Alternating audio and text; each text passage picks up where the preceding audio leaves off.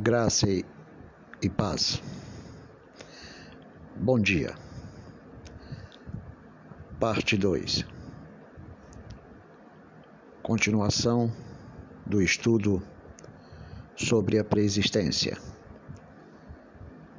Este estudo explica a origem do mal na Terra desde o momento em que Deus permitiu o pecado do homem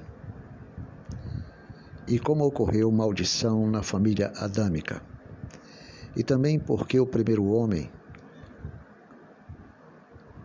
não era uma obra robótica nas mãos de Deus. Mas Deus impôs responsabilidade que não foram cumpridas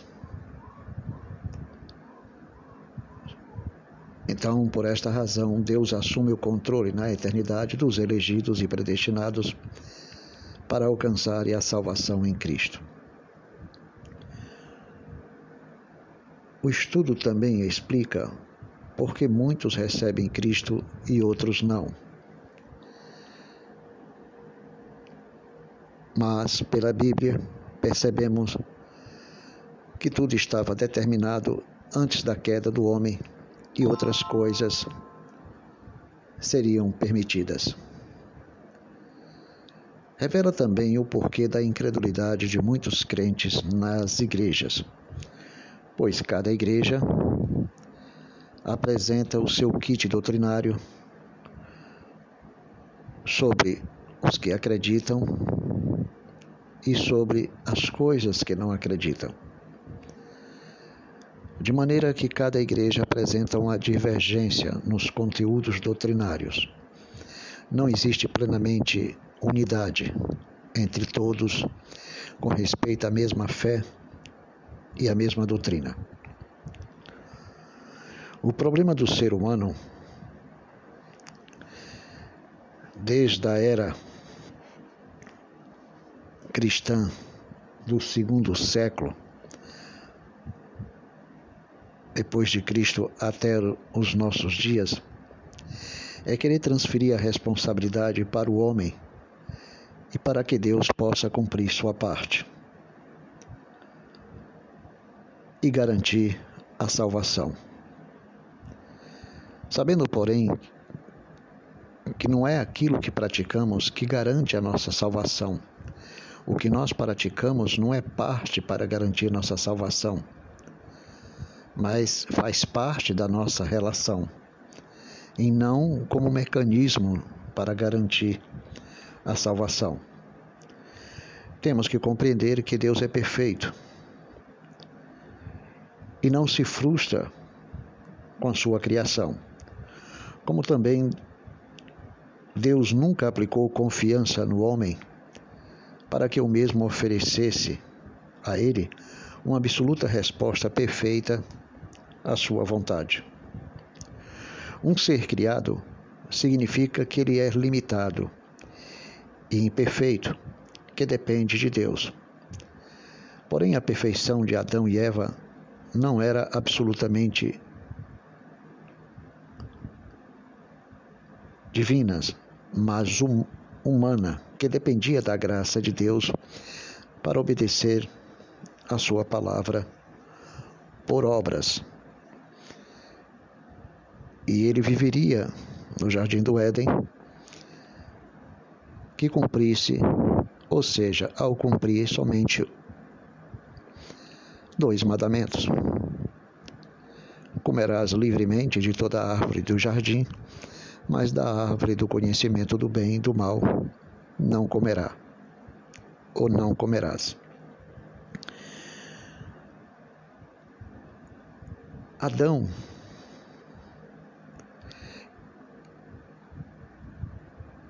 ele não tinha percepção externa da realidade que o cercava ou das coisas que iriam cercá-lo futuramente. Esta percepção nasceria a partir da percepção do outro. Sem a percepção do outro, do mundo que o cercava, ele não poderia identificá-lo, defini-lo.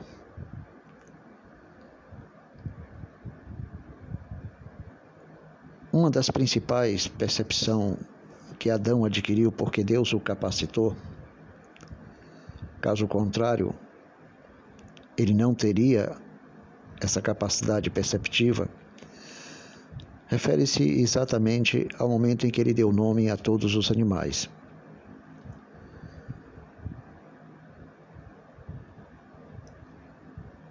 Todas as responsabilidades não foi ele que criou. Deus transmitiu para ele. Deus transmitiu para ele a ideia de trabalho, de cultivar o jardim do Éden. E duas coisas que não deveria fazer. Aliás, uma que deveria fazer e a outra que não deveria fazer.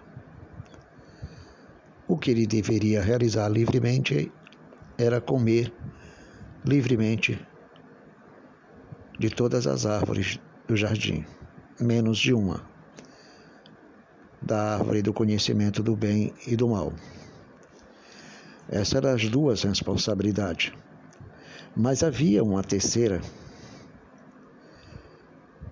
que envolvia o seu compromisso, a sua função em relação ao Éden, cultivar a terra. Devemos entender a terra fora do jardim do Éden não estava cultivada. E ele teria ou tinha a responsabilidade de expandir a prosperidade do Éden para fora do mesmo porque um rio se dividia em quatro braços e irrigava toda a terra. Então, a partir daí, ele se encarregaria de expandir o jardim do Éden.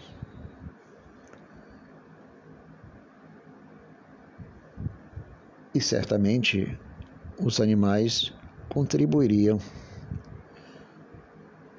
com sua parte como aves. Cada um exerceria um papel na natureza, pois quando o animal se alimenta dos frutos da árvore, das árvores, semearia na terra os detritos de tudo quanto eles comeriam, porque todos eram vegetarianos. Então, isso iria contribuir para a expansão do Éden. Mas Adão,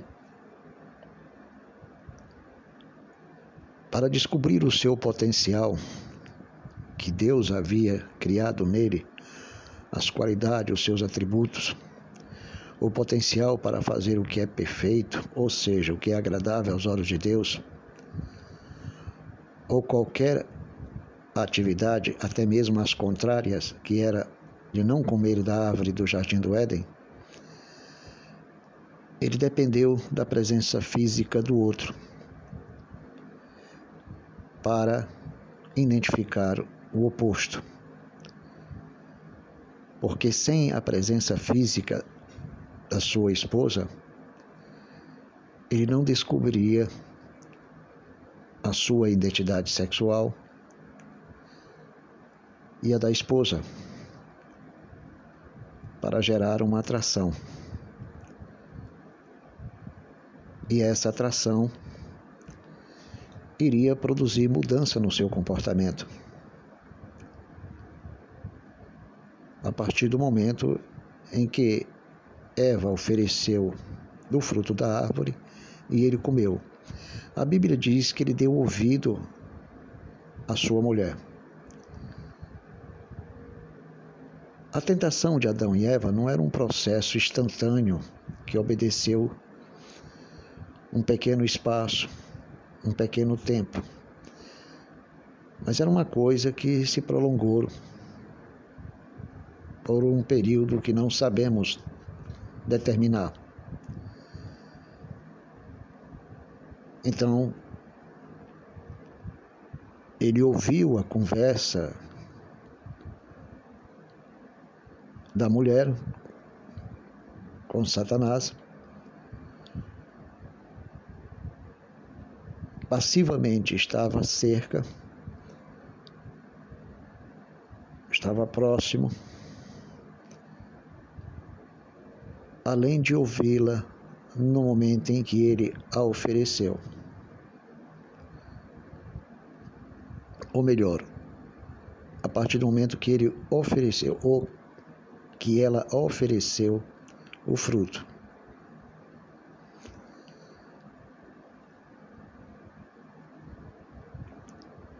Então, assim, Adão começou a descobrir a capacidade de ser atraído pela mulher, pelas suas ofertas,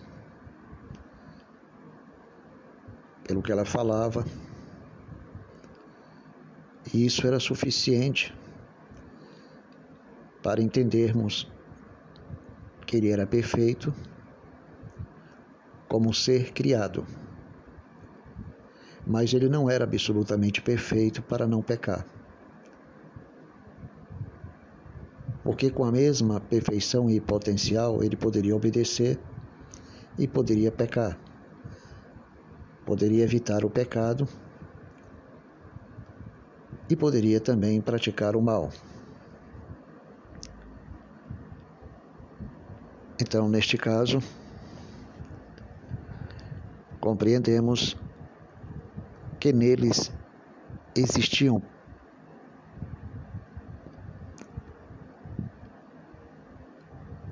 potenciais perfeitos criados por Deus, que preordenou cada um a pecar por meio dos seus atributos naturais. Enquanto a árvore da ciência do bem e do mal reflete neles a busca do conhecimento.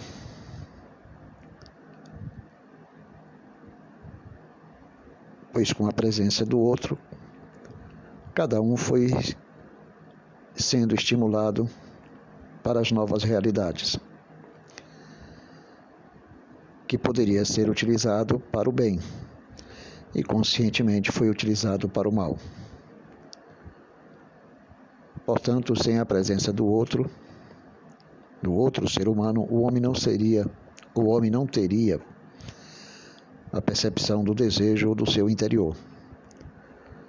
Portanto, o seu estado de inocência não era constituído de ignorância, mas de responsabilidade que os levou aos, aos opostos, porque sem a presença física da mulher, não haveria atração para o mal, que poderia ser descoberto, essa atração para o mal através de um ser maligno. E isto Deus sabia perfeitamente. E permitiu. Porém, na eternidade, a Bíblia já deixa bem claro que todos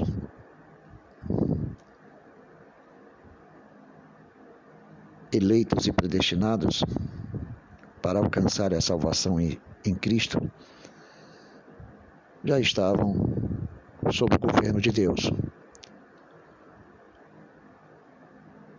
sob a vontade soberana de Deus, porque Deus tinha conhecimento de que eles pecariam. E sob sua vontade, Deus permitiu. O mal não era uma visão humana, segundo nossa percepção da realidade de hoje. O mal era algo espiritual que Deus revelou à humanidade com os signos linguísticos da cultura humana, como linguagem antropomórfica. Mas que não existia na Terra, porque o conhecimento não havia ainda chegado.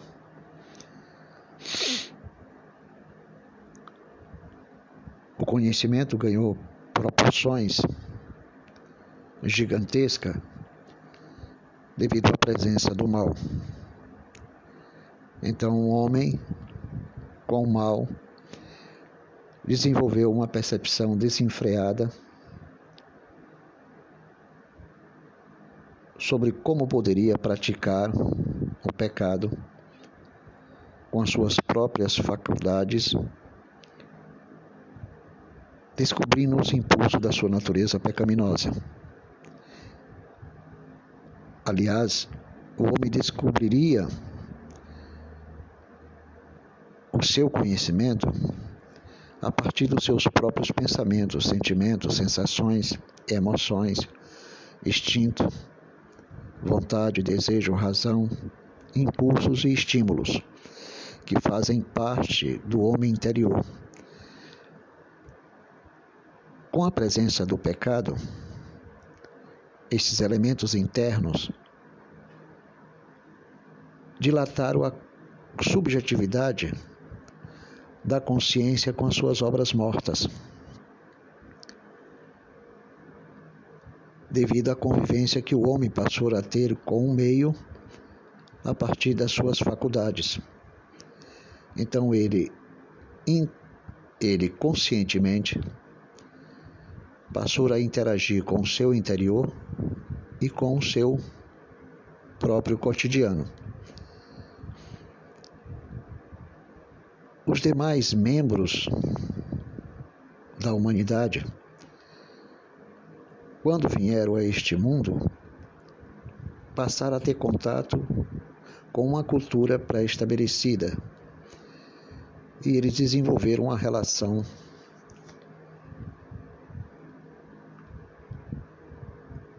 da consciência cultural interna do pecado. Ou seja, faculdades que eles tinham do pecado dentro de si mesmo. E depois desenvolver uma relação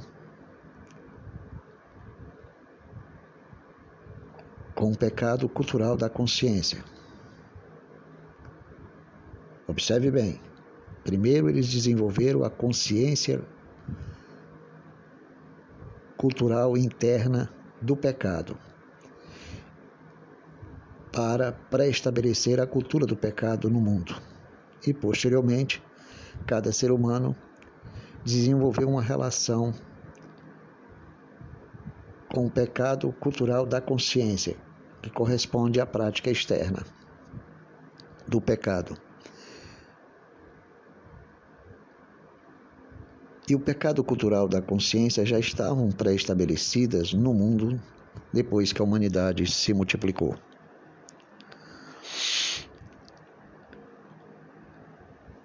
Mas no Éden, a evolução do pecado assumiu um grau menor. A gravidade se multiplicou posteriormente, porque o único mal era simplesmente o fato de não poder comer da árvore da ciência do bem e do mal, ou seja, dos seus frutos. esta árvore de que eles não poderiam comer era algo perfeitamente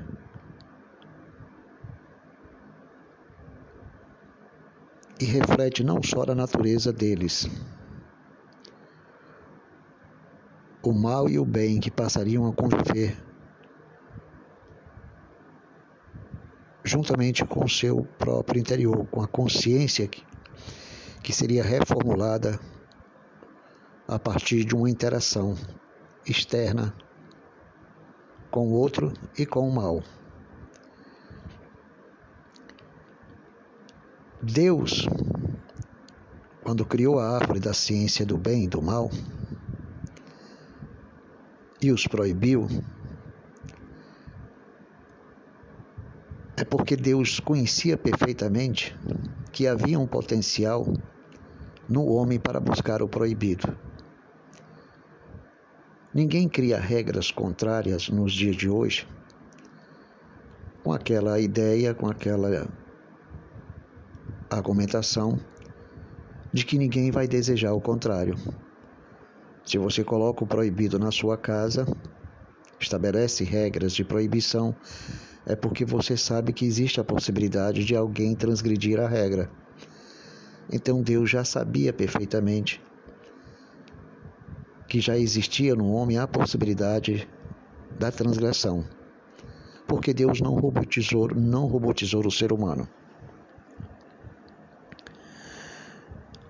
Portanto, a origem do mal nasceu em Satanás.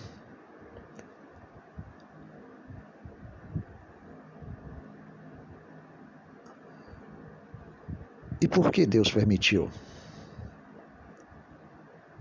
Pois os anjos eram perfeitos. Nós temos que levar em consideração que, segundo a palavra de Deus, existe anjos elegidos.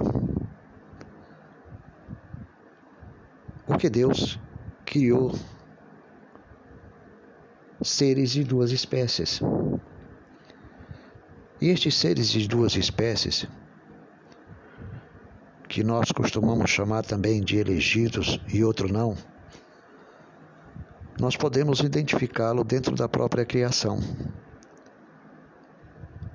Porque sempre existiu ou existiram as duas espécies na própria natureza muito antes de muito antes do próprio homem cair.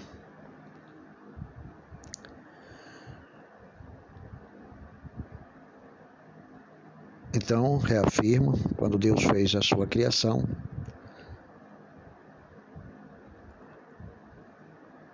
já existiam as duas espécies na natureza, daquela que seria elegida ou não pelo homem e também pelo próprio Deus como autor da criação.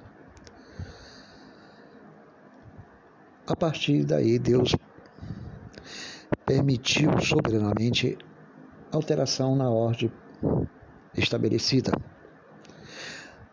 E ele permitiu soberanamente, sem ter nenhum compromisso com o pecado.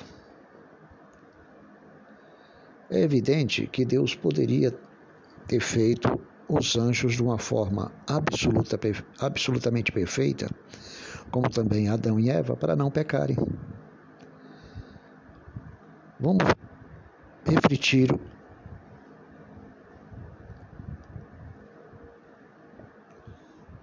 uma realidade. Vamos pensar que você é um engenheiro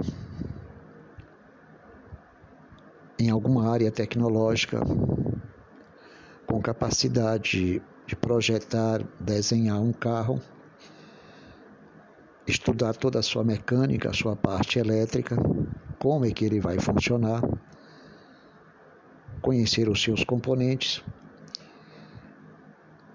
Mas depois que você fabrica este carro, se você não sabe consertar os danos, as consequências que poderão surgir no decorrer do tempo sobre este carro, então você não é um bom inventor, e nem tampouco um bom, um bom criador. Logicamente, você não é um criador perfeito. Mas Deus é um criador perfeito. Quando ele criou o ser humano, ele já sabia que o ser humano era perfeito, mas limitado.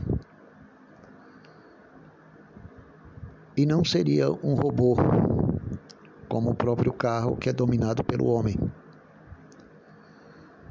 Deus concedeu inteligência própria ao ser humano, tanto aos anjos como ao homem.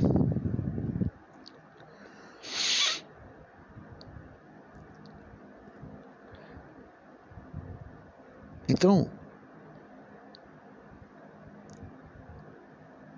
Entre os membros da criação, de toda a criação, do princípio, estava o homem que não era um robô, para não pecar. mas pecou porque Deus permitiu.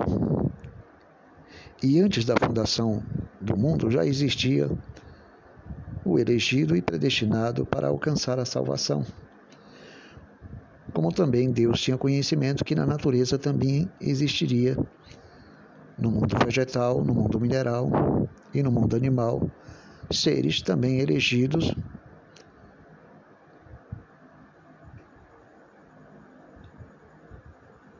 e predestinados. Como assim? Seres que os homens elegeriam e predestinariam para si e outros não.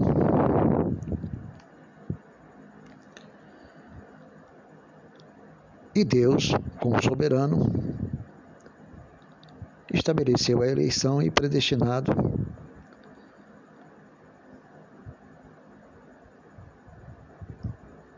para alcançar a salvação para alcançar. Eleição e predestinação não é salvação, mas para alcançar a salvação. Deus poderia evitar o mal, mas por que permitiu? A resposta é essa. Ele é o Senhor e Criador e sabe como governar a sua criação e sabe como consertá-la. Se Deus sabe como, como consertá-la, então por que, que nós devemos questionar Deus? Porque nós temos o hábito de entender que na relação entre Deus e o homem, o homem e Deus, todos nós temos a ideia de que o homem deve assumir responsabilidade porque nós entendemos que a sociedade funciona através de regras. O Estado governa e o homem, por sua vez, tem que assumir a sua responsabilidade. Essa relação cultural que existe entre o Estado e a sociedade, entre o ser humano e o poder público, está sempre baseado em quê? Em méritos, em recompensa. Se você se sujeita às regras, você será recompensado. Automaticamente vem o que? A inclusão social do próprio ser humano no Estado e na sociedade, como agente público ou como agente privado. E ele passa a se beneficiar de uma liberdade por causa dessa interação por meio da relação. E o ser humano, percebendo essa cultura, passou a utilizar o entendimento que ele tem da cultura para compreender Deus, para identificar Deus de forma humana, porque os elementos da cultura ele utilizou para entender a Bíblia e para olhar para Deus e não compreendeu a linguagem antropomórfica da própria Bíblia.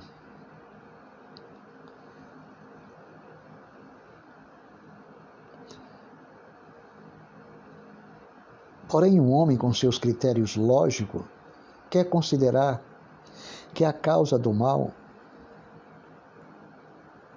é porque o homem destruiu os planos de Deus, afetou essa relação social com Deus, com a mesma visão que o homem tem da sua relação social com o Estado e a sociedade. Relação social de inclusão e exclusão, por meio de méritos. Assim o homem passou a olhar para a Bíblia. Assim os armenianos passaram a entender a sua forma de se relacionar com a palavra e com Deus. Na verdade, a causa não está no homem, porém a causa está no ato soberano de Deus em permitir o mal.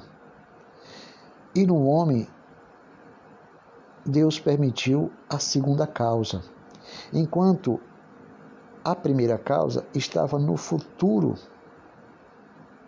Satanás, que iria se manifestar, que não era um anjo elegido, a quem permitiu gerar o mal.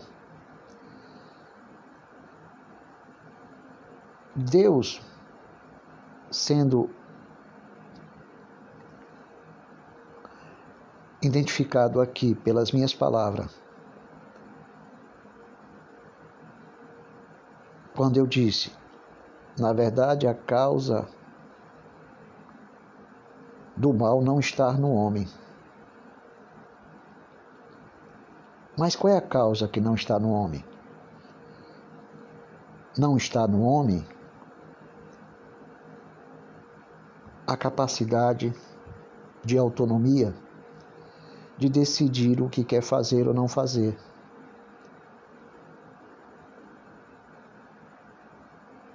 Não está nele a causa de permitir ou não permitir.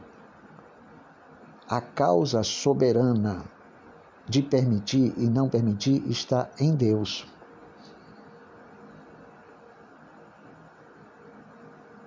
Então a causa do pecado do mundo não está no homem, porém a causa está no ato soberano de Deus em permitir o mal. Agora, no homem, Deus permitiu a segunda causa que não tem nenhuma relação com o ato soberano de Deus em permitir o mal, que é, a, que é a causa divina. Enquanto que a causa primeira estaria em Satanás, pois Deus permitiu que, o, que Satanás pecasse e posteriormente o homem. Então, esta causa que está em Satanás e no homem foram permitidas por Deus enquanto que Deus é a causa soberana, porque ele é Ele que permite se o homem peca ou não. E se Ele permitiu, é porque Ele é um perfeito Criador para saber consertar. Só que Deus não conserta o homem e nem a humanidade da maneira como nós ime imediatamente pensamos, porque nós somos imediatistas. Nós queremos que o resultado aconteça porque é assim que a sociedade, o Estado entende. Se não há mudança imediata, se não há solução, existirá o que? Punição, castigo ou exclusão social. Porque o Estado determina o que quer e exige um resultado, e esse resultado que o Estado e a sociedade espera do ser humano para ser merecedor da inclusão social o seu crescimento social aconteça a partir do momento que ele passe, que ele passa a ter ou ele passa a desenvolver a sua interação social com o Estado e a sociedade. Então, o homem na sociedade e no Estado exige uma interação imediata com resultados positivos para que o homem alcance o seu progresso e os seus benefícios por méritos. Então nós queremos olhar para Deus do mesmo jeito. Porque se Deus não consertou nada ainda, é porque tudo está fora do controle de Deus. É porque o homem é que está no controle ou o diabo. E na realidade, Deus permite e encaminhará tudo para o resultado final que ele quer. Independente da interação do homem com Deus independente da sinergia do diabo ou do homem com Deus. Deus não depende da sinergia de Satanás e do homem para que a sua palavra se cumpra. Ele encaminha as atitudes de Satanás e do homem ao resultado que sua palavra soberana determinou. Porque tudo que vai acontecer no futuro, a causa principal será Deus. Por que, que Deus é identificado como Alfa e o Ômega, o princípio e o fim? Porque ele é o autor inicial e principal de todas as coisas e o resultado final. Ele está no controle do princípio e no controle dos resultados. Não baseado na força e na violência, mas por meio do seu espírito, porque ele é Deus. O problema é que nós queremos entender a ação do Pai, do Filho e do Espírito Santo e da palavra de Deus conforme a mesma visão que temos dessa relação social entre o Estado e a sociedade ou entre nós, o Estado e a sociedade. Queremos identificar os mesmos elementos dessa cultura quando olhamos para Deus. Então, queremos que a sociedade, ou melhor, a sociedade exige que o Estado atue com justiça de forma imediata para combater o mal. Se o homem não muda, que o Estado combata o mal. Então nós entendemos que se o homem não mudar, se o homem não quer, então o Estado divino venha combater os ímpios. É a mesma percepção que nós temos da sociedade e do Estado, e de todos que compõem a própria sociedade e o Estado. Assim olhamos para Deus. Mas o ser humano não quer pensar. O ser humano quer entender Deus da mesma forma que ele entende a postura do Estado e da sociedade e do bom cidadão e aquele que não é considerado cidadão. Então, o ser humano condiciona, veja bem, o homem comum, natural, o homem que faz parte da sociedade, está condicionado ao meio. E o Estado e a sociedade condicionado também ao meio, sendo que o Estado é soberano, a sociedade é ativa e passiva, e os membros desta sociedade, deste Estado, são também ativos e passivos, porém o Estado é soberano. Só que ninguém é perfeito, nem o Estado, nem a sociedade, nem o cidadão. Mas todos estão condicionados a uma regra de interação social por meio da recompensa para ocorrer a inclusão social por méritos. Então o Estado pune quando alguém não cumpre com seu dever. E a própria sociedade exige que o Estado atue quando o cidadão não obedece. É dessa forma que nós entendemos, queremos entender Deus e a palavra. Que Deus atue rapidamente se o homem não quer. Mas acontece que Deus vai encaminhar tudo ao seu próprio resultado final.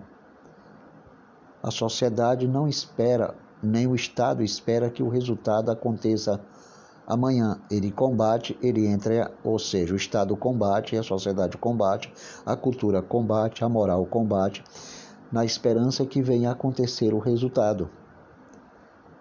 Mas ele sabe que nunca alcançará a absoluta perfeição, ou seja, o Estado nunca saberá, os agentes do Estado e da sociedade e o próprio cidadão sabe que o resultado nunca virá como ele imagina porque todos são imperfeitos. Mas Deus não é perfeito, mesmo que o mundo se encontre debaixo de um caos. Porque Ele criou, Ele sabe como encaminhar tudo para o resultado final. Se Ele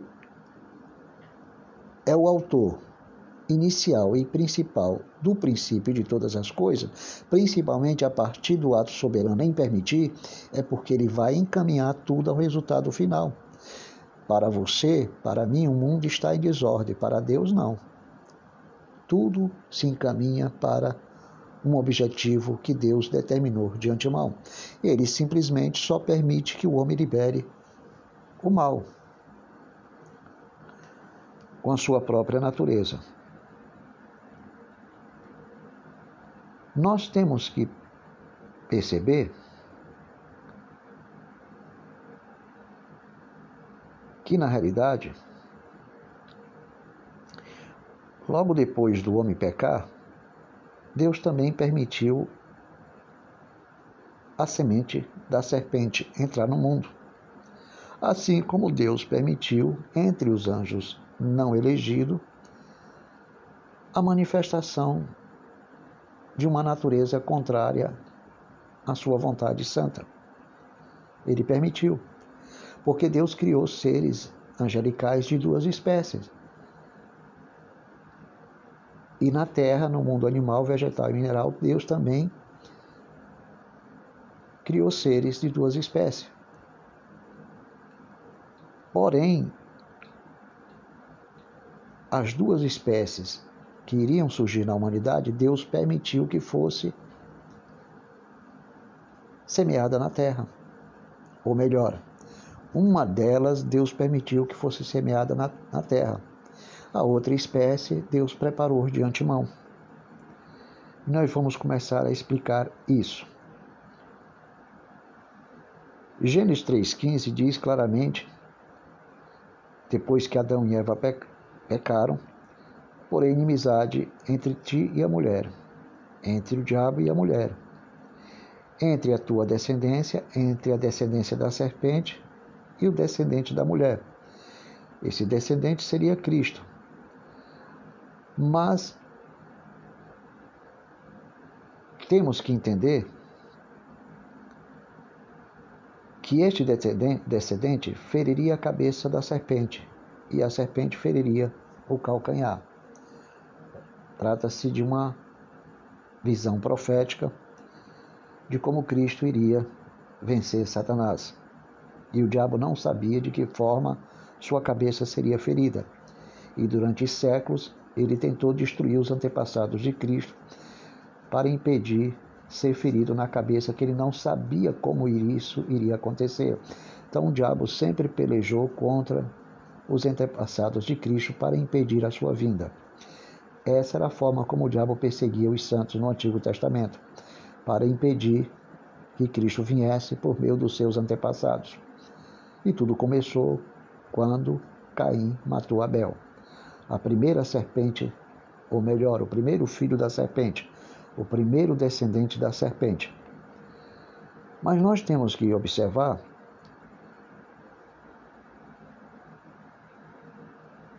que apesar do texto falar do descendente no singular, mas a, mas a mulher não geraria somente um descendente.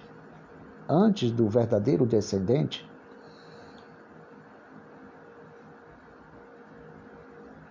viria os descendentes naturais. Adão prefigurava aquele que haveria de vir. Adão era a sombra do perfeito. Então, isso quer dizer que muito antes da fundação do mundo, Cristo já era escolhido de Deus, predestinado para gerar a verdadeira humanidade espiritual dentro de um corpo físico. Já estava pré-ordenado por Deus. Por isso que Adão era sombra do verdadeiro Adão. O primeiro era provisório. O primeiro Deus criou para ser apenas um ser provisório. E soberanamente Deus permitiu o pecado dessa sombra, dessa sombra provisória.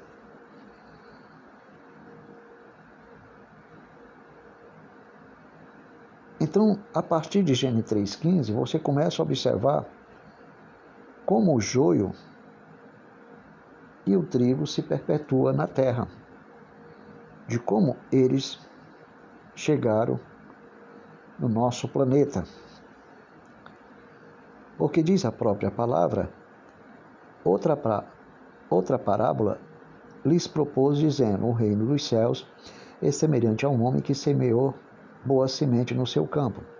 Mas enquanto os homens dormiam, que indica limitação, veio o inimigo dele semeou o joio no meio do trigo e retirou-se. Enquanto a erva cresceu e produziu frutos, apareceu também o joio. Então, vindo os servos do dono da casa, lhe disseram: Senhor, não semeaste boa semente no teu campo? De onde vem, pois, o joio? Ele, porém, lhes respondeu: Um inimigo fez isso. Mas os servos lhe perguntaram: Quer que vamos e arranquemos o joio? Não, replicou ele, para que, ao separar o joio, não arranque também com ele o trigo. Deixai-os crescer juntos até a colheita. E no tempo da colheita direi aos ceifeiros: Ajunte primeiro o joio, atai em feixes, para ser queimado, mas o trigo recolhei, recolhei-o no meu celeiro. Mateus capítulo 3, 13, versículo 24 a 30. Você dirá, mas esse texto é apenas uma parábola. Comento com você. Concordo, é uma parábola, mas a explicação da parábola não é uma parábola, e sim uma revelação. Porque diz a própria palavra nas Escrituras algo que nós não percebemos. E nós vamos tratar exatamente sobre fi as figuras que nós não percebemos na própria parábola. A parábola em si apresenta figuras, mas a explicação não apresenta figuras. A explicação da parábola não é, não são figuras. A explicação da parábola é uma revelação. E nós vamos falar dividindo o estudo em diferentes áudios. Nesse áudio, nós vamos começar a expor a revelação das figuras que existem na parábola. E a explicação não é uma, não é uma parábola. É a revelação das figuras que existem na parábola. Então, despedindo as multidões, foi Jesus para casa. E chegando-se a ele, os seus discípulos disseram: Explica-nos a parábola do joio do campo. E ele respondeu: O que semeia boa semente é o filho do homem. Ou seja, aquele que também é Deus. O campo é o mundo. Não se referiu à igreja. O campo é o mundo. O campo não é a igreja, o campo é o mundo.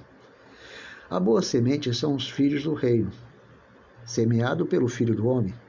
No eterno passado, Deus já havia determinado que o Filho do Homem semearia a boa semente na terra, os filhos do reino. Os joios são os filhos do maligno. O inimigo que semeou o joio na, te na terra é o diabo. A ceifa é a consumação dos séculos. Os ceife... E os ceifeiros são os anjos. Pois assim como o joio é colhido e lançado ao fogo, assim será na consumação do século. Quer dizer que o Filho do Homem vai remover o que o diabo semeou na terra, os filhos da serpente porque mandará o Filho do Homem os seus anjos que ajuntarão do seu reino. Qual é o reino que Jesus está se referindo? Um reino eterno que ele vai estabelecer na terra. Então, ele mandará os seus anjos que ajunte do seu reino, do reino que ele vai estabelecer aqui na terra, todos os escândalos e os que praticam a iniquidade, e os lançarão na fornalha acesa. Isso quer dizer que os filhos da serpente, que são os responsáveis, que são os escândalos, que são os que praticam a iniquidade, que olha bem, que ajunte do seu reino, tire do seu reino todos os escândalos, vai desaparecer os escândalos, e os que praticam a iniquidade que geram o escândalo e os lançarão na fornalha acesa. Ali haverá choro e ranger de dente. É um lugar maior do que o inferno. Então os justos resplandecerão como o sol no reino do seu Pai, ou no reino do Pai, no reino de Deus, que é o reino que o Filho vai estabelecer eternamente na terra. Quem tem ouvidos, ouça. O problema é que as pessoas querem ouvir com seus, com seus ouvidos naturais e ver com seus olhos naturais. Deus permitiu que o diabo semeasse na terra ou no mundo a semente da serpente. Vejamos outras sementes predestinadas a crucificar Cristo, através dos quais Deus permitiu que cada um de cada uma delas liberasse a natureza pecaminosa. Então, Deus permitiu que o diabo semeasse na terra o joio, dentro de um processo espiritual, físico, e dentro de um processo também biológico, genético, hereditário e congênito. Já iria fazer parte da humanidade tanto a presença dos filhos do reino, o trigo, como a presença dos filhos do diabo ou os filhos da serpente. Todos seriam semeados na mesma massa caída.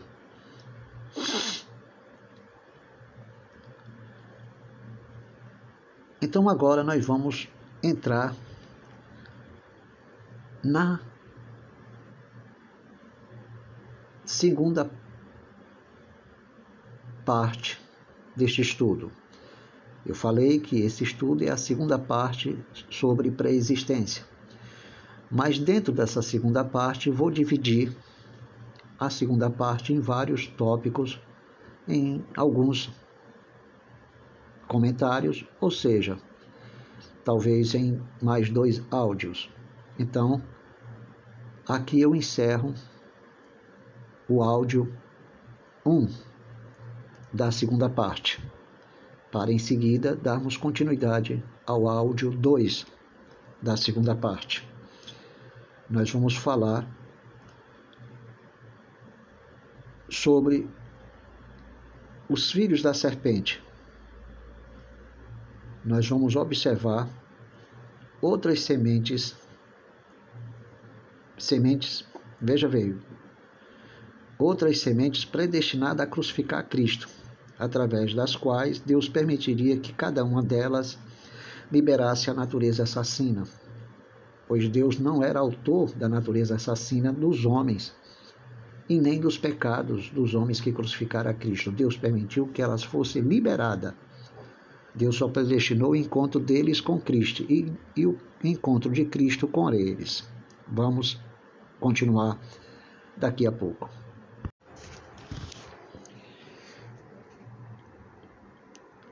Continuando o assunto do áudio 1 da segunda parte, vamos repetir novamente a frase final do áudio 1 da, primeira, da segunda parte. Repetindo, vamos destacar pela segunda vez a frase do áudio 1 da segunda parte dos estudos sobre preexistência. Vejamos outras sementes predestinada, predestinadas a crucificar Cristo e através das quais Deus permitiu que cada uma delas liberasse a natureza assassina. Deus elegeu e predestinou Cristo à morte. E elegeu e predestinou o encontro das pessoas com Cristo para crucificá-lo. Mas Deus não elegeu e nem predestinou os pecados das, das pessoas que foram responsáveis pela morte de Cristo. Deus permitiu que essa natureza fosse liberada. A natureza assassina e pecaminosa destes homens foram, fossem liberadas. Eles só precisariam encontrar a oportunidade adequada para liberar a própria natureza. Isso aconteceu nos dias de Davi, quando Deus havia dito que faria com que as suas mulheres fossem desonradas publicamente, outros se deitassem com suas mulheres, porque ele pecou ocultamente. Então Deus não predestinou este pecado que trouxe humilhação e vergonha para a casa de Davi. Então, o que foi que aconteceu? Deus simplesmente permitiu que as pessoas liberassem a vossa natureza, encontrando a oportunidade e a ocasião de fazer aquilo que gostavam. Por esta razão, Deus só predestinou, ou melhor, elegeu e, predestinou as pessoas no aspecto histórico para ir de encontro a Davi e nessa oportunidade confrontar a Davi liberando a sua própria natureza. Então existe eleição e predestinação para alcançar a salvação e para alcançar funções e missões. E para que Deus possa permitir que eles liberem a vossa própria natureza. E nós temos que saber fazer separação de tudo isso. Agora, lendo algumas sementes da serpente, em João capítulo 8, 39 e 39, então lhe respondeu: Nosso pai é Abraão. Disse-lhe Jesus: Se sois filhos de Abraão, praticai as obras de Abraão. Ora, os verdadeiros filhos de Abraão que praticariam as obras de Abraão seriam o quê? Os filhos da promessa. A Bíblia diz que não são os, os filhos de Deus, ou os filhos da promessa, e nem tampouco os filhos de Abraão, que são da carne, mas aqueles que são chamados segundo a promessa, para praticar as obras de Abraão. João Batista deixou bem claro que Deus era poderoso para suscitar daquelas pedras verdadeiros filhos de Abraão. Então ninguém pode suscitar a si mesmo como filho, de forma nenhuma. Porque se Deus gerou a Isaac por meio do seu poder e Cristo através do Espírito Santo, como que alguém pode auto se produzir, se é o Espírito que tem o controle para o nascimento dos filhos da promessa. A Bíblia deixa bem claro: se o Senhor não deixasse, não nos deixasse remanescentes, seríamos como Sodoma e semelhantes a Gomorra. Então Deus sempre deixou remanescente na terra. Por esta razão, Noé e sua família foram salvos. salvos. Noé e sua família não foram salvos, salvos mediante os seus esforços, mas devido a algo que Deus preordenou de antemão para que fosse deixado na terra um remanescente fiel. Os demais, Deus permitiu a corrupção. Quando Deus permite, é porque os demais que pereceram não eram escolhidos. Isso não quer dizer que os filhos de Deus, quando se envolveram com as filhas dos homens, eles não, não tinham. Ou melhor, isso não quer dizer que eles não fossem eleitos e predestinado para, para alcançar a salvação. Deus só permitiu que eles liberassem a vossa natureza ao se envolverem com as filhas dos homens. Bem, mas vamos ao que nos interessa.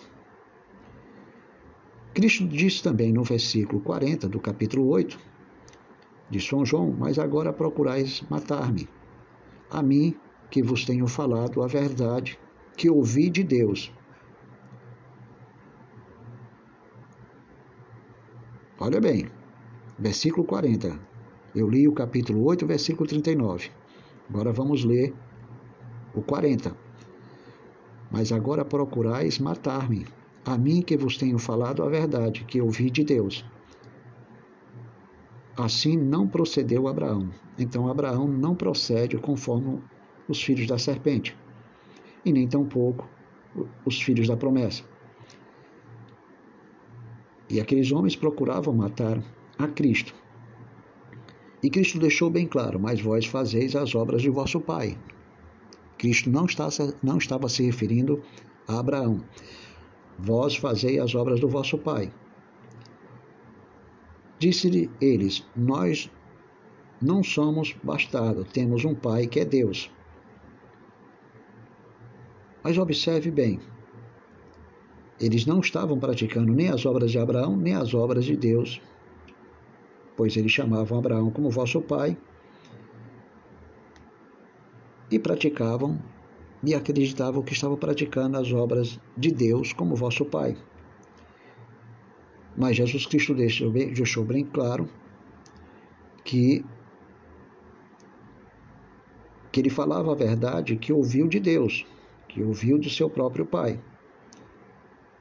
Mas Jesus disse a eles: Se Deus fosse de fato vosso pai, e também Abraão fosse de fato o pai deles, certamente minha vez de amar. Abraão poderia ser pai deles na carne, mas não pai deles na fé, como filhos da promessa. Porque eu vim de Deus e estou aqui, pois eu não vim de mim mesmo, mas ele me enviou. Então, se observarmos, Cristo havia dito que eles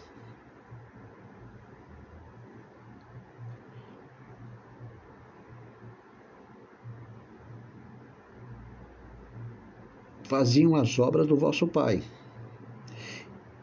E quando lemos João capítulo 8, versículo 44, o vosso próprio pai é o diabo.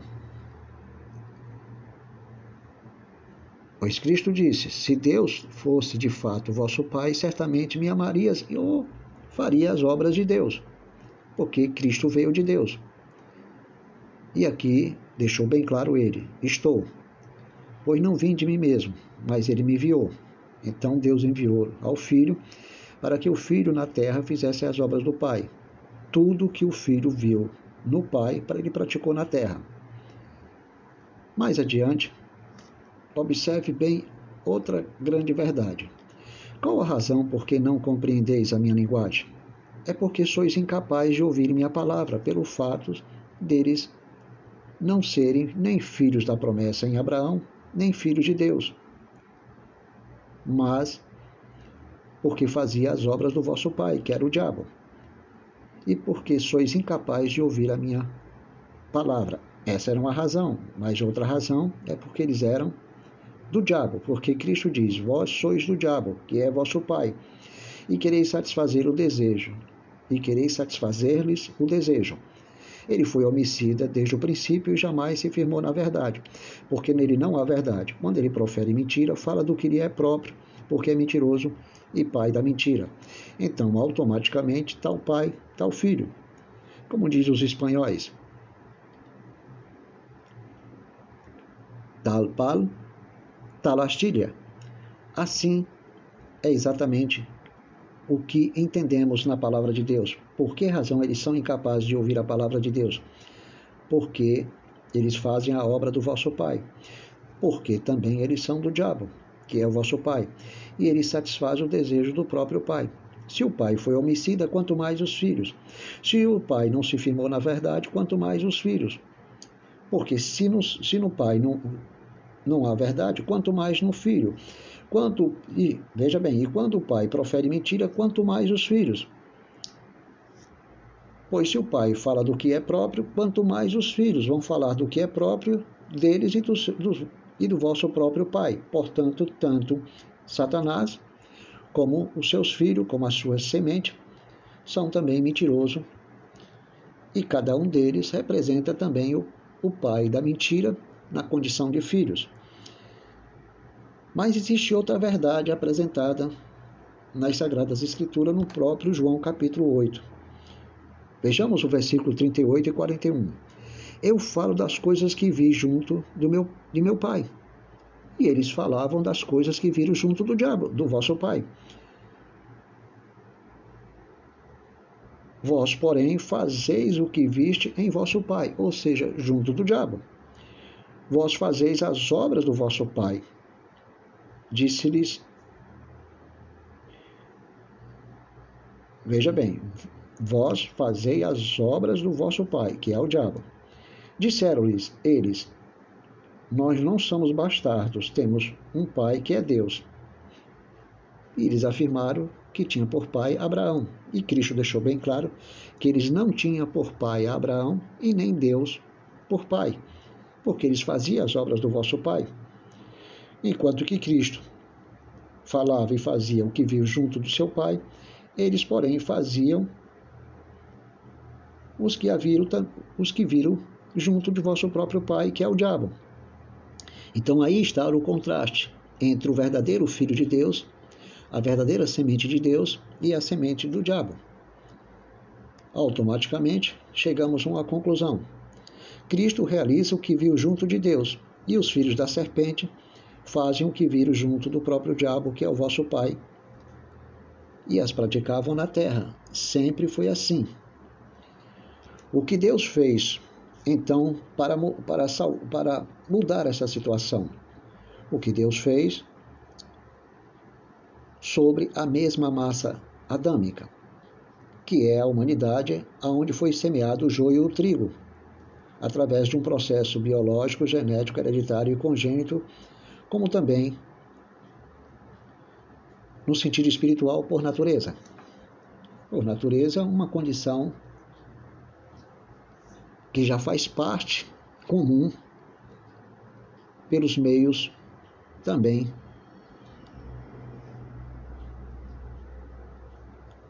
naturais, mas que envolve o aspecto biológico, genético, hereditário e congênito, não só no, no sentido físico, mas espiritual.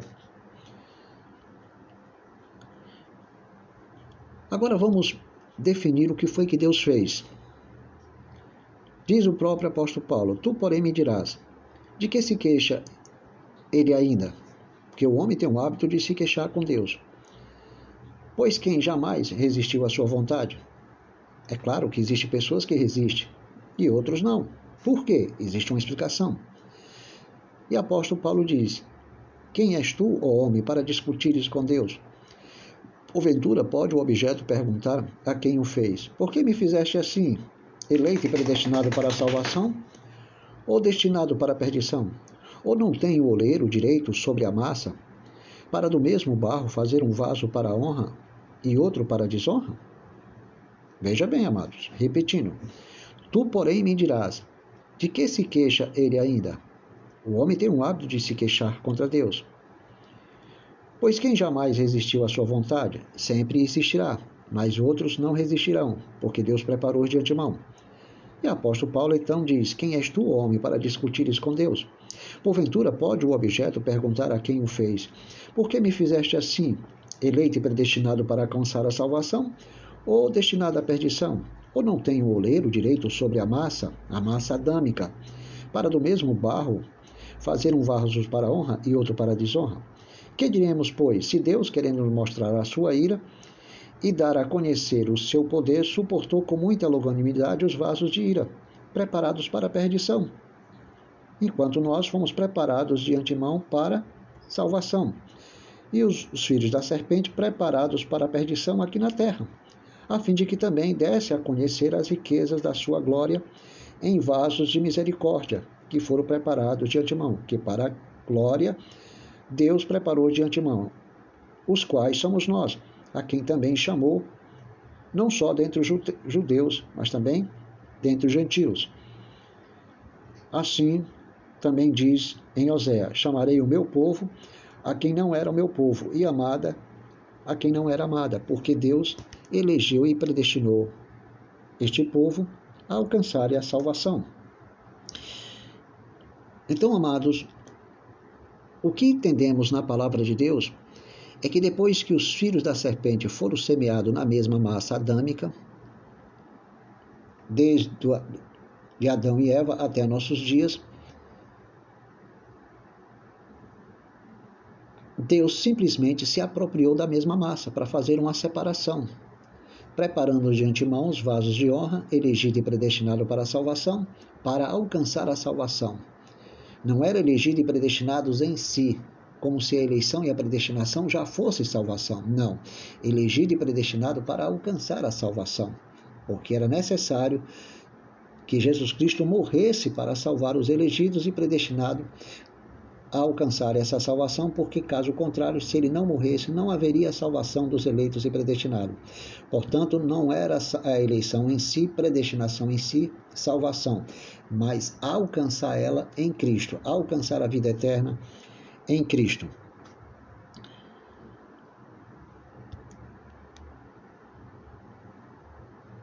Uma das coisas que gostaria de destacar, que agora não vai ser possível explicar, mas farei uma, uma pequena introdução breve sobre alguns termos bíblicos, todos, alguns e muitos. São palavras que nós encontramos nas Sagradas Escrituras. Todos, alguns e muitos. E que confunde a muitas pessoas e se levam pelas letras. Enquanto que todos pode ser uma referência a todos elegidos de um lugar ou do mundo. Então, todos é a totalidade que está dentro do ambiente, e dentro deste ambiente, muitos são chamados e poucos são escolhidos. Veja bem, de todos que estão dentro de um ambiente, muitos são chamados e poucos são escolhidos. E os escolhidos são aqueles que foram eleitos antes da fundação do mundo. Como no caso de João 3,16, quando a própria palavra deixa bem claro sobre a expressão todos, para que todo aquele que nele crê não pereça, mas tenha vida eterna. Ora, esse, esse todo tem uma explicação. Quem são aqueles todos, ou todo? Porque João 3,16 diz o seguinte: que Cristo foi enviado para que todo aquele que nele crê. Dá-se uma impressão que se trata de uma salvação universalista. Mas Cristo diz o seguinte: quem são estes que faz parte dessa expressão todo? Cristo diz: todo aquele que o Pai me dá. Então esse é o que vai crer. Se o Pai não der a Cristo, ele não vai crer. Esse virá a mim. E o que vem a mim, Cristo deixou bem claro: de modo nenhum lançarei fora. Lançarei fora. Então Cristo está sendo absolutamente soberano em sua decisão. Ele está definindo que a semente eleita, o trigo, os filhos da promessa não serão lançados fora. Isso é uma promessa incondicional. E a vontade de quem me enviou é esta, outra vontade destacada de forma soberana, que nenhum eu perca de todos os que me deu, só se perdeu o filho da perdição. Então, Cristo deixou bem claro que aqueles que o Pai lhe deu, que ele não perderá, são as ovelhas que conheceriam a sua voz. As ovelhas que ele deixou bem claro em João capítulo 17, ou melhor, em São João capítulo 10, que tinha ovelhas de outro aprisco. Seriam exatamente as ovelhas que também o Pai lhe daria. E que ele conhece essas ovelhas que eles estavam no mundo, segundo o que diz a Bíblia, espalhados como ovelhas, claro, sem pastor. E ovelha só enxerga 10 metros, ela não consegue se conduzir sozinha. Então Deus estava no controle de todos os eleitos para encaminhá-los à salvação. E na própria oração sacerdotal do capítulo 17 de São João, Cristo orou por aqueles que o Pai já havia dado, mas não orou pelo filho da perdição.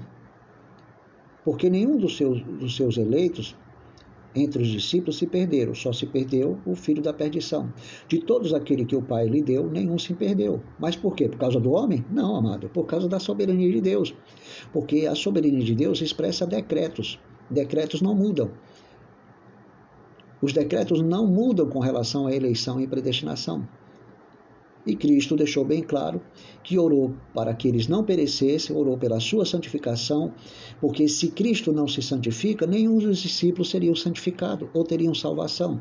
E Cristo orou exatamente por aqueles que iriam crer. Por quê? Porque Cristo sabia que a salvação dos discípulos e daqueles que iriam crer estava associado a ele, a seu sacrifício. Porque ele disse: Quando o filho do homem for levantado ao madeiro, atrairei todos a mim. Ele adquiria, receberia todo o poder no céu e na terra para atrair as pessoas a si. Não seria o homem que a si mesmo se atrairia.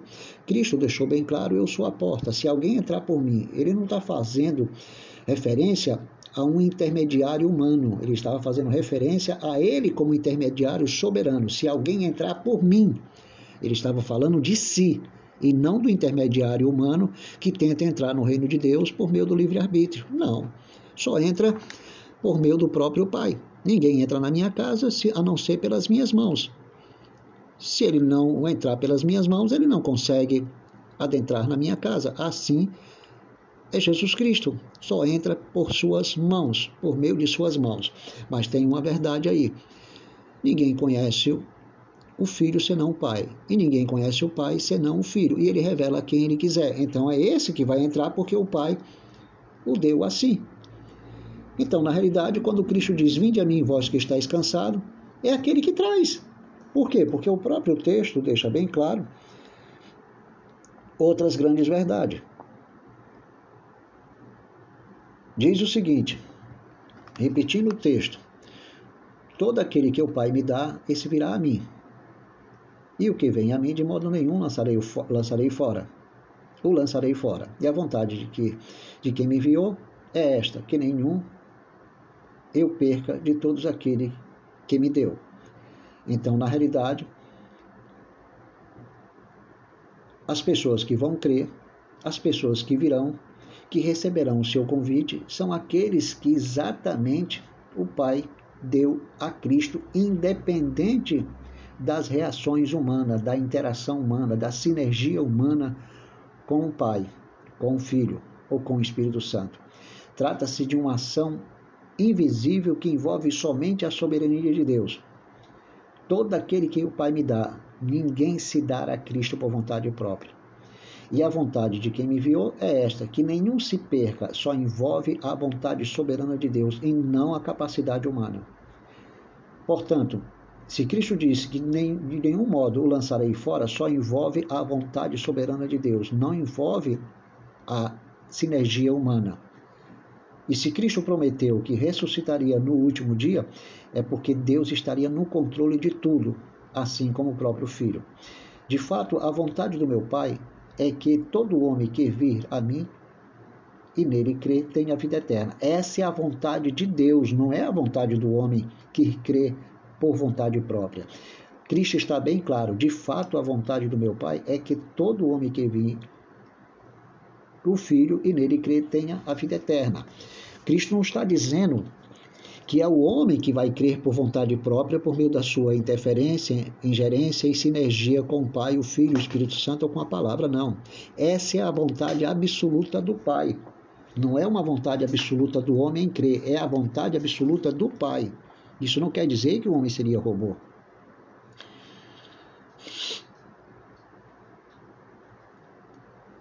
E Cristo deixa bem claro que o ressuscitará no último dia.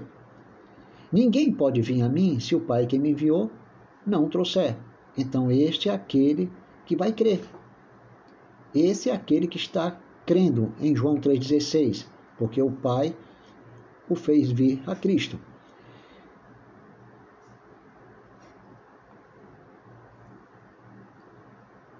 E novamente Cristo diz: E eu ressuscitarei no último dia. Está escrito nos profetas: e serão todos ensinados por Deus. Portanto, aquele que da parte do Pai tem ouvido e aprendido, esse vem a mim. Então, se Deus não atuar no próprio ser humano, não se revelar para ele de forma silenciosa através dos seus pensamentos naturais, e não possa aprender através dos seus pensamentos naturais sobre qual o Espírito de Deus atua, sobre o qual atua o próprio Pai, ele não virá a Cristo. E depois que o Pai se manifesta nele, é que Cristo disse: Esse vem a mim. Sem a manifestação de Deus, ninguém irá a Cristo. Então, finalmente, ele diz: E prosseguiu. Por causa disto, e prosseguiu, e por causa disto é que vos tenho dito que ninguém poderá vir se o Pai não lhe for concedido. Não. Se Deus não conceder, ninguém virá. Então não adianta o arminiano tentar argumentar logicamente que tudo depende dele para se associar em sinergia com a graça. Isso não existe. Não existe recurso é, estabelecido por um consórcio celestial como se Deus estivesse dizendo: você paga o consórcio com obediência, sacrifício, esforço humano e você será premiado. Não se refere a isso. É muito importante compreender a palavra de Deus e fazer separação, identificar na natureza humana a percepção da própria cultura terrena utilizada para entender Deus. É por esta razão que muitos só conseguem crer com a cultura terrena. Como diz um certo irmão, eu só creio dessa forma. Eu creio assim, porque está em primeiro lugar o eu, em segundo lugar a forma. A forma ela é terrena. E ele nunca estudou a forma terrena que ele absorveu. Ele aceitou como realidade, porque essa é a cultura do homem. Onde foi que ele aprendeu essa forma? Na Terra. Através de quê? Através da filosofia grega, pelagiana, e através da filosofia grega armeniana do século XVI, a filosofia do, iluminismo, que coloca o homem no centro para determinar o seu futuro. Ele evolui sobre si mesmo, uma coisa típica de Darwin, a evolução do homem sobre si mesmo, sobre o seu próprio eixo, e o eixo do homem é a sua razão e o seu interior, porque ele interage com os objetos da sua natureza, da sua razão. Se apropria do sagrado a partir de uma interação, de uma, interação, uma sinergia em estudar o objeto que ele vai votar a favor ou contra. Então, ele ali aplica sua própria fé para poder adquirir a sua própria resposta. Então, a gente observa que tanto, Armini, que tanto arminiano como pelagiano giram em torno de si mesmo. Então, essas pessoas pregam a fé meritória. E eu até assisti um pastor arminiano se sentindo gloriosamente vencedor e agindo com muito ódio contra o calvinismo, com muito ódio contra a palavra. Ele pensa que está agindo contra o calvinismo, mas é contra a palavra. E eu percebia pela sua postura o seu orgulho e sua soberba, como se estivesse diante de uma plateia enorme. Ele estava agradando essa plateia, ele estava se sentindo triunfante sobre o seu objeto, que era o irmão em Cristo reformado. E ele então prevalecia sobre si mesmo com arrogância crendo na sua salvação por mérito. E ele estudava o calvinismo com soberba, mas ele não percebia que não era o calvinismo que ele estava atacando, ele estava atacando a palavra de Deus. Então, o homem tem ódio da palavra da graça que vai de encontro ao seu ego, porque o ego que ele, que ele tanto protege tem um objeto, o seu livre-arbítrio, a sua razão, o seu entendimento lógico. Então, amados, automaticamente todos os escolhidos são levados pelo Pai a Cristo. Repetindo, todos os escolhidos são levados pelo Pai a Cristo. Mas os judeus pensavam que era somente eles elegidos para Deus. Os judeus pensavam que eles eram os únicos filhos da promessa. Por isso, João escreveu João 3,16, para explicar aos judeus essa incoerência que eles não estavam entendendo. Porque Deus deixou bem claro que os filhos da promessa estavam entre os gentios. Agora, eu, particularmente, tenho uma teoria que eu não quero sustentar nem como doutrina. A Bíblia deixa bem claro em Gênesis que os judeus se envolveriam com os gentios e que as raízes de Jacó, ou melhor, as raízes de José, se estenderia além do muro. E através da descendência de Abraão, haveria reis e gentios e muita gente espalhada pelo mundo, do, do, Ocidente ao Oriente, o que indica os judeus sendo espalhados pelo mundo e se mesclando com o mundo gentil, porque eles se espalhariam de, de, de Oriente a Ocidente em toda a Terra, a partir do ambiente onde eles estavam sendo gerados.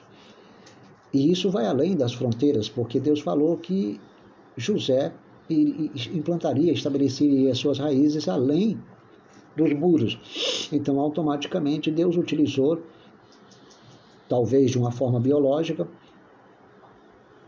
a gerar judeus no meio dos gentios, para que posteriormente fossem aí classificados como eleitos filhos da promessa, gerado a partir de uma descendência legítima, escolhida por Deus para manter a unidade sanguínea por meio de Cristo.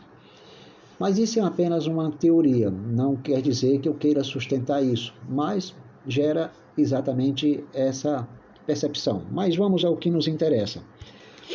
Repetindo, não estou sustentando essa teoria como, como argumento principal, mas que na realidade nos leva a pensar dentro da Bíblia Sagrada. Que Deus gerou os filhos da promessa entre os gentios a partir do envolvimento dos judeus com os gentios. Como se Deus tivesse dependendo de uma raça para manter o vínculo com a comunidade hebraica por meio do sangue. Mas, acima de tudo, existia alguém no centro, Cristo, para torná-los todos benditos, todos benditos, e não a raça judaica em si mesmo. Então, amados,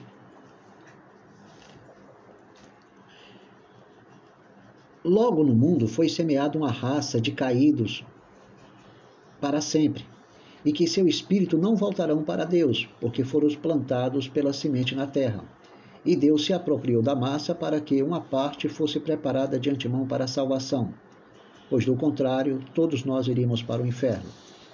Então, percebemos que a partir daí que como diz a própria escritura em Eclesiastes, o espírito do homem, o espírito do homem quando morre volta para Deus, mas os espíritos que foram plantados na terra dentro da Bíblia, eu entendo perfeitamente que o que foi plantado na terra foi o joio. E o joio não volta para o céu. Volta para o céu aquele que é eleito, aquele que preexistia com Deus. Mas aquele que o inimigo semeou na terra, que era o joio, semeou na massa, semeou no mundo. Isso que foi semeado na massa foi semeado no mundo. E a massa estava infectada, e Deus se apropriou da massa para preparar de antemão os vasos de honra para a salvação. Mas a outra massa, Deus não preparou de antemão, destinou a perdição, porque na outra massa estava semeado quem? O que? O joio. Então o joio não volta, o seu espírito não volta para Deus, porque de lá não veio. Foi semeado na terra pelo maligno. Então, provavelmente Deus permitiu que muitos espíritos caídos fossem semeados na terra, no ventre materno de Eva, e de geração em geração vem sucedendo isso para que eles sejam vestidos de carne e recebam a condenação eterna, porque essa é a única explicação para o mal.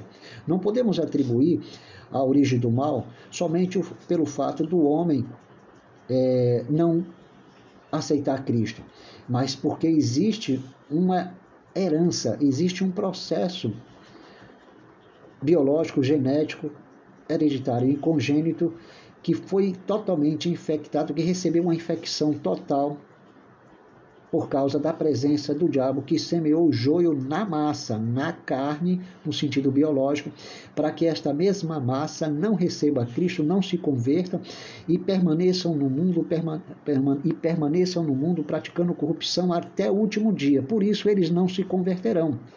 E logicamente, esta raça caída está vestida de carne essa é a percepção que tenho, ainda que alguém não creia, mas eu percebo isso dentro da própria palavra de Deus, que na realidade muitos foram semeados na massa como joio, plantado por Satanás no aspecto biológico e dentro de um processo biológico, genético e hereditário, no sentido físico e espiritual, para que então surgisse uma raça da perdição e diz a própria palavra que o Judas que crucificou Jesus Cristo voltou para o seu próprio lugar, de onde ele havia saído.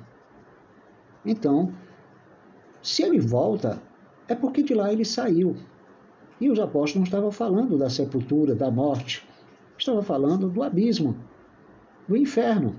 Então, foi um espírito que provavelmente foi liberado do inferno para ser vestido de carne e se tornar um filho da perdição.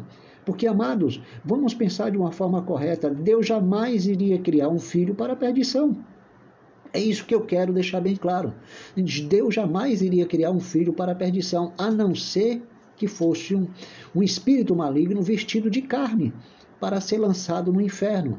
Porque Deus não iria lançar um, um eleito, um, um, o trigo que, que ele semeou na massa, preparado de antemão para a salvação, veja bem, preparado de antemão para a salvação, para depois lançá-lo no inferno.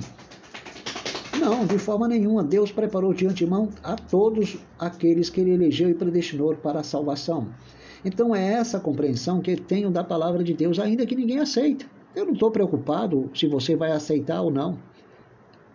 Eu quero assumir o que creio na palavra porque essa é a única explicação para a existência do mal e por que, que muitos vão para o inferno e por que, que muitos não se convertem. Porque esta raça caída que foi vestida de carne, na realidade, não vai se converter nunca.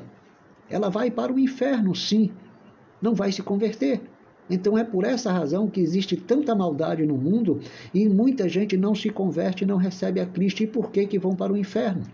Então Deus, irmão, estava preparando a verdadeira humanidade que iria ser chamada em Cristo. E os caídos, os filhos da perdição, seriam chamados em Adão. Ou seja, eles nasceriam a partir de Adão e Eva, devido ao pecado. Isso, era uma, isso se tornou o quê? Uma maldição.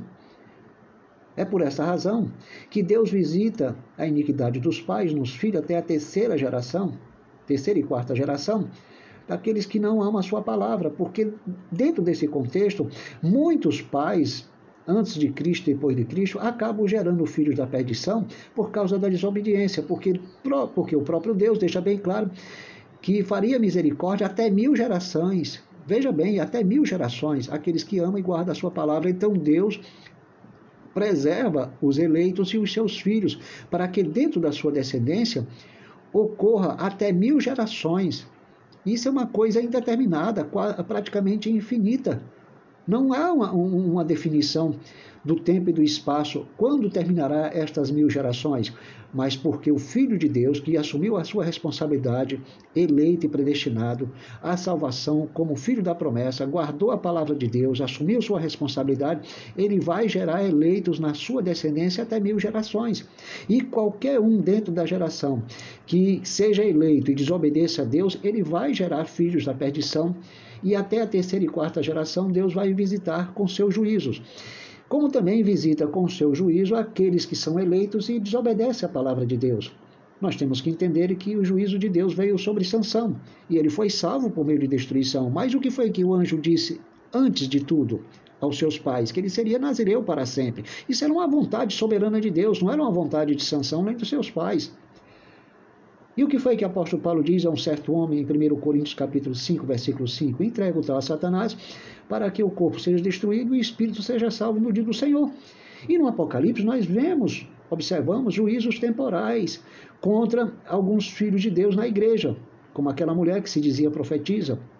O próprio Deus ameaçou com uma palavra imprecatória de juízo, de caso ela não se arrependesse, lançaria ela no leito de morte ou na, em grande tribulação, tanto ela os, com seus filhos. E havia ameaça de morte, destruição do corpo, para que o espírito seja salvo no dia do Senhor. Então Deus estava dando um tempo para ela se arrepender, ou seja, o filho, na própria carta ao Apocalipse, ou seja, uma das cartas igrejas, às igrejas da Ásia, que ela se arrependesse. E havia muitos em situações semelhantes a ela que Deus estava ameaçando, ou melhor, que o Filho do Homem estava ameaçando com juízos temporais. Portanto, amados, tem muitos irmãos que são salvos por meio de destruição, como aconteceu com Sansão e outros mais. Porque a Bíblia diz que muitas vezes é repreendido, endurece a cerviz, mas será quebrantado de repente sem que haja cura. E muitos serão salvos sem cura. Sempre levarão na carne um espinho, por causa dos pecados. Então, amados, as maldições da lei, do capítulo 28, versículo 15 a 66, é um sinal que essas maldições continuarão como disciplina contra o pecado, para que o corpo seja destruído por meio dessas maldições. Esses são os juízos da lei que ainda permanece. Não confunda, existe graça e severidade ainda hoje.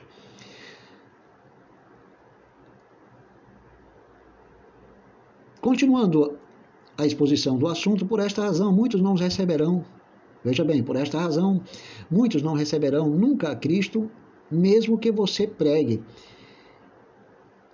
E até estão no meio da igreja, encobertamente a serviço do diabo, como diz Judas capítulo 1, 4 pois certos indivíduos se introduziram com dissimulação, fingimentos, os quais desde muito foram antecipadamente pronunciados para essa condenação, para essa perdição. Homens ímpios que transformam em libertinagem a graça de Deus e negam o nosso único soberano e Senhor Jesus Cristo. Não é o que está acontecendo? As igrejas não estão se transformando em, em, em libertinas? aceitando diversos movimentos ideológicos, casamento igualitário e outras corrupções? Então, estamos observando que muitos estão encobertos na igreja a serviço do diabo, transformando em libertinagem a própria graça de Deus, ou ensinando doutrinas falsas. E talvez você vai dizer, você é um dos tais, porque você também está ensinando doutrinas falsas.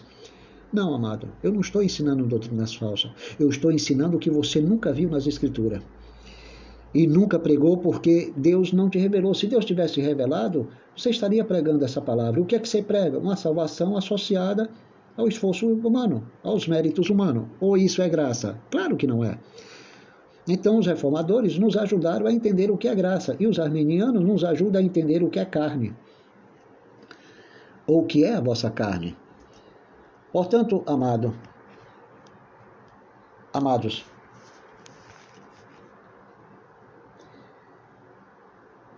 Muitos não acreditam nessa mensagem porque não, porque não aceita a explicação da origem do mal, mas tudo está sob o controle soberano de Deus para realizar a salvação dos que foram eleitos e predestinados a alcançar a salvação em Cristo. Porque Deus não nos destinou para a ira, mas para alcançar a salvação mediante nosso Senhor Jesus Cristo. 1 Tessalonicenses 5, 9. E finalmente, amados, nós vamos falar agora sobre a conclusão do assunto em, em pauta, exposto nestas argumentações. O objetivo eterno do Pai era gerar a verdadeira humanidade através de Cristo, porém Adão era somente uma figura do fundador principal da humanidade espiritual, da verdadeira humanidade. Por isso, os filhos da serpente são chamados em Adão, e os filhos da promessa, eleitos e predestinados a, a, a alcançar a salvação são chamados em Cristo. Isto é, estes filhos de Deus não são propriamente os da carne, aqueles que defendem o livre-arbítrio, que decide a salvação por meio de, deste mesmo livre-arbítrio, mas deve ser considerado como descendência da promessa, como trigo, os filhos da promessa. Veja bem, Romanos capítulo 9, versículo 8. Assim, pois, também agora, no tempo de hoje, sobrevive um remanescente segundo a eleição da graça. Romanos 11, 5. Que apóstolo Paulo deixa, deixa bem claro que Jacó e Esaú, antes que fizesse mal, Deus deixou bem claro que a vossa chamada estava relacionada segundo o propósito da eleição e graça, para que nada se prevalecesse por causa das obras. Jacó foi escolhido e Isaú e Esaú rejeitado, antes de fazerem bem ou mal, para que o propósito de Deus prevalecesse não segundo as obras, não segundo o livre-arbítrio, não segundo o interesse humano, mas segundo a vontade soberana de Deus, porque havia um propósito, um decreto, uma eleição. Por esta razão, amado, nós temos que entender uma coisa porque Deus a todos encerrou na desobediência, a fim de usar de misericórdia para com todos no futuro. Essa era a vontade de Deus. Romano 11:32, muito antes do homem pecar e principalmente depois. Mas essa escritura deixa bem claro, dizendo o seguinte: encerrou tudo sob o pecado, para que mediante a fé em Jesus Cristo fossem as promessas concedidas aos que creem.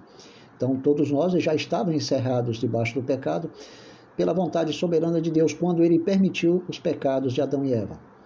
Mas antes que viesse a fé, estavam sob a tutela da lei e também sob, sob pecado. Estávamos encerrados debaixo do pecado.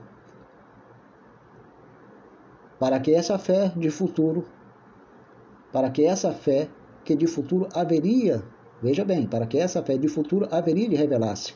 Gálatas capítulo 3, versículo 22 e 23.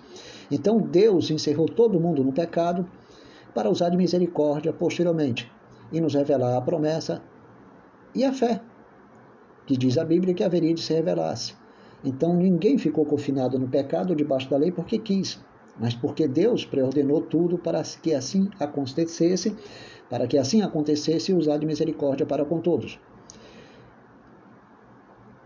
Isaías capítulo, ou melhor, Romanos capítulo 9, versículo 29, como Isaías já disse, se o Senhor dos Exércitos não tivesse deixado descendência, ter-nos-íamos tornado como Sodoma e semelhante a Gomorra. Mas, irmão, se Deus não faz nada pela humanidade, não pense que você iria fazer, não. Não pense que os homens antes de Cristo e depois de Cristo iriam fazer. Não pense que você iria garantir sua salvação. Se Deus não assume o controle, preparando de antemão os salvos, para alcançar a vida eterna em Cristo, ninguém poderia obter nenhum resultado. Portanto, você está, portanto, você está equivocado com a sua visão armeniana. Finalmente, amados, Deus é responsável pela preservação e perseverança dos eleitos na terra. Portanto, a verdadeira humanidade é chamada em Cristo, porque o filho da promessa não se gera a si mesmo. Sabe por quê? Porque Deus é o autor por meio do Espírito Santo. Se eu não for predestinado à salvação em Cristo também, Veja bem, se eu não for predestinado à salvação em Cristo, também não é predestinado. O que é que eu quero dizer? Se eu não for predestinado à salvação em Cristo, também não é predestinado. Quem não é predestinado? Cristo. Cristo também não é predestinado. Se eu não for predestinado à salvação em Cristo, também não é predestinado. Também Cristo não é predestinado. Então temos aí dois mentirosos, que sou eu e Cristo. E você era um verdadeiro filho de Deus que se gerou a si mesmo. Então, logo, temos o que na terra? Religiosos que se fizeram filhos da promessa mediante os seus esforços. Porque se você negar que eu não, que eu não sou eleito e predestinado a alcançar a salvação, então Cristo não seria um eleito nem um predestinado a ter vitória na terra e a ressuscitar e a realizar a nossa salvação. Se você negar um fato, você vai ter que negar outro. Se você me anular como eleito e predestinado a Cristo, você também vai ter que anular Cristo. Se você negar uma coisa, você vai ter que negar a outra. Porque Cristo é o predestinado. Se existe um predestinado que é Cristo, por que, que nós não somos, amados? Qual é a razão? Por que, que você duvida da palavra de Deus? Será que isso são palavras de Calvino ou palavras de Deus? Cristo não é um filho, Cristo não é um filho da promessa, gerado pelo Espírito Santo, e Isaac não foi gerado pelo poder de Deus? Você foi gerado pela sua própria vontade? Não. A Bíblia diz que ele nos deu vida, estando nós mortos em delitos e pecados. Você estava morto, amado, quando você recebeu vida. Não foi você que decidiu por vontade humana. Você estava morto e recebeu vida. Estando mortos em delitos e pecados, ele nos deu vida juntamente com Cristo. Quem nos deu? Deus. Por esta razão é que, por graça, somos salvos, juntamente com Ele, com Cristo, nos ressuscitou Deus e nos fez assentar nos lugares celestiais. É isso que está revelado claramente em Efésios capítulo 2, versículo 1, 5, 6. Ele nos deu vida estando vós mortos. Veja bem, ele vos deu vida estando vós mortos nos vossos delitos e pecados, e estando nós mortos em del... e estando nós mortos em delito e pecado, nos deu vida juntamente com ele. Como é que você poderia se dar vida a si mesmo? Aí você pensa que obteve vida juntamente com Cristo porque você entrou em sinergia, em, em, em sociedade ou em um consórcio celestial com a graça para poder obter vida através das suas qualidades humanas, porque o teu livre-arbítrio teve a capacidade de auto se louvar nesta operação divina.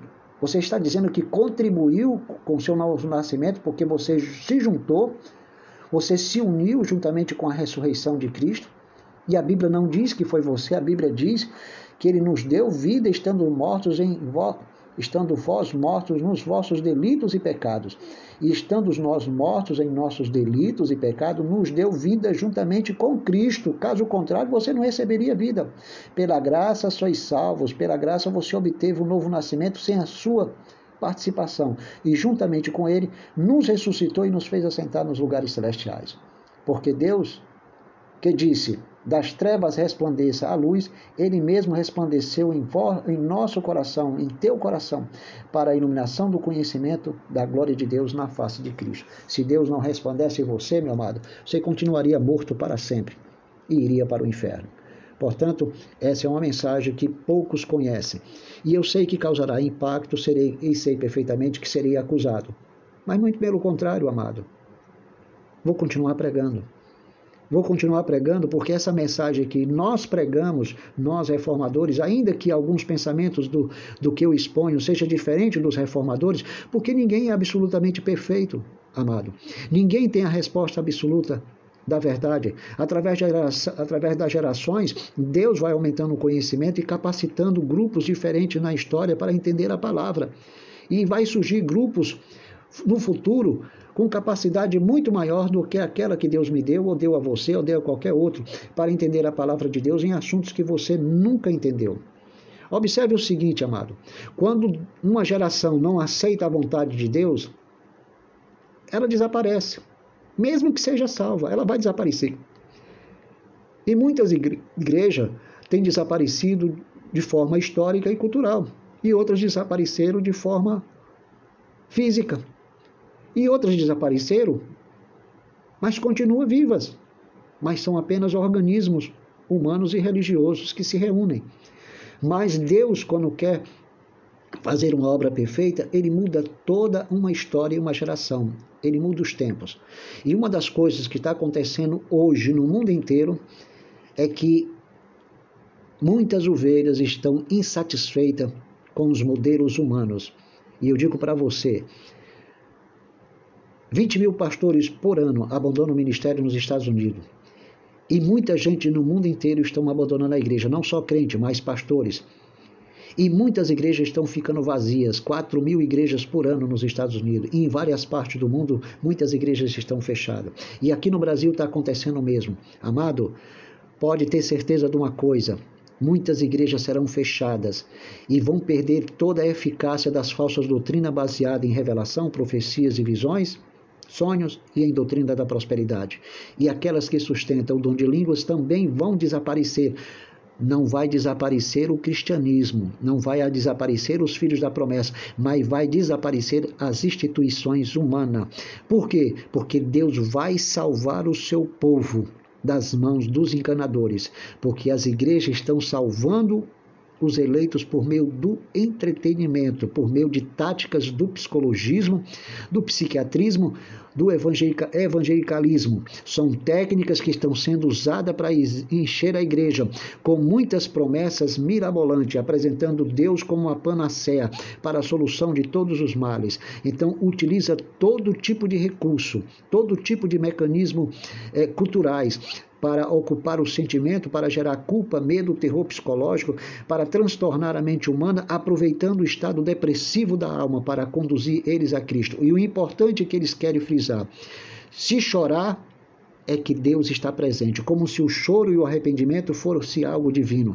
Muita gente aprende a ser religioso, aprende a ser crente e muitas vezes estão a serviço da carne ou do diabo.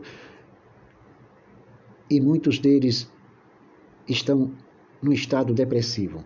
Tem filhos de Deus que estão aí em escravidão, em diversas igrejas, insatisfeitos e com medo de sair da igreja porque não sabe para onde ir. E muitos atribuem: Deus está aqui. Será que está?